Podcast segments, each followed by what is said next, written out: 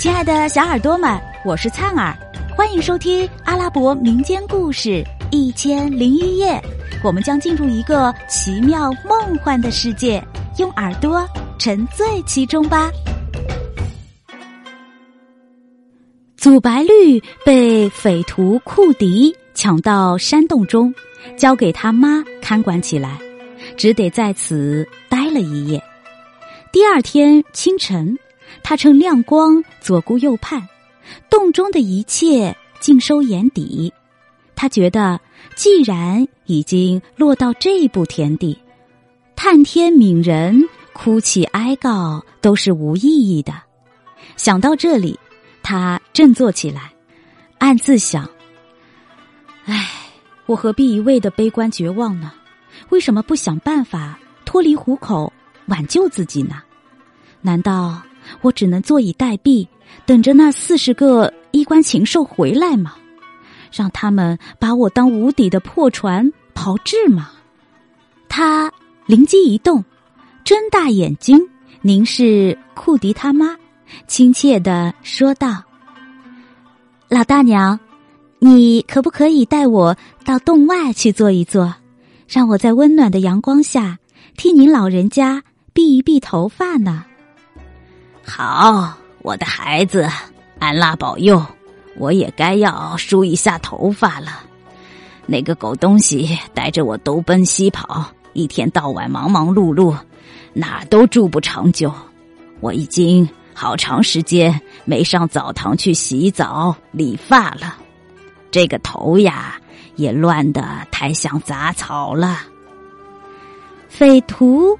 库迪他妈欣然接受了祖白绿的建议，毫不提防的和他一起来到山洞外，坐在地上晒太阳。祖白绿借此机会百般讨好老婆子，向她大献殷勤，耐心细致的帮她梳理纷乱的头发，还一边掐死她头上的虱子。这老婆子老实不客气的享受着祖白绿的服饰，浑身通泰，她感觉舒服愉快，不知不觉中熟睡了。趁老婆子睡得香甜的时候，祖白绿赶忙跑进山洞，拿出被库迪杀死的那个骑兵的衣服缠头，装扮起来，并配上他的宝剑，一下子变成一个男子汉。然后他找出从拉什顿家中偷来的那袋金币，跨上战马，准备逃得远远的。临行前，他虔诚的祈祷道：“人类的保护神安拉呀，恳求您看在先知穆罕默德的情分上，保佑我安全逃离危险，让我能活下去吧。”祖白绿一路快马加鞭，急急离开山洞。他本来想要回家去，但是突然之间，他又想到：如果我就这样回城去，说不定会被那个被害骑兵的家人发现，那会给我带来许多麻烦的。于是他调转马头，决定远走他乡，在外面去躲避一段时间。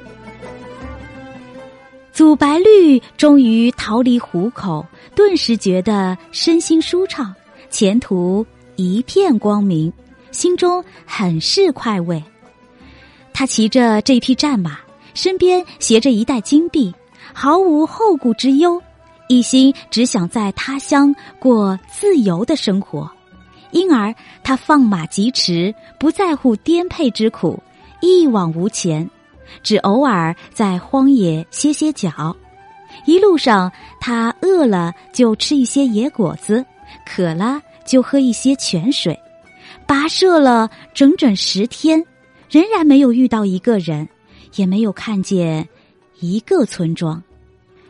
直到行了第十一天，他才发现自己正身处于一片世外桃源般的国度。举目一望，远处一座隐约可见的城市映入眼帘。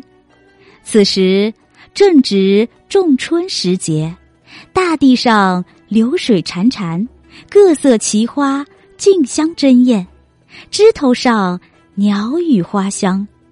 这美好的大自然景象，整个犹如一座温馨的人间乐土，任谁都会向往陶醉在这似锦的景象里。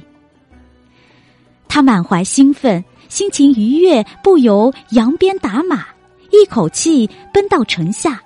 抬头一望，只见满城的文武官员、士兵和老百姓都。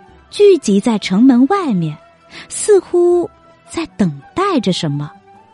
那种情景让他觉得惊奇诧异，暗自想：怎么人们都挤在城门外面？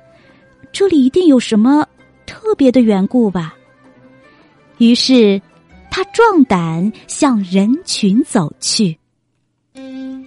亲爱的小耳朵们，这集故事先讲到这儿啦。我们下集再见。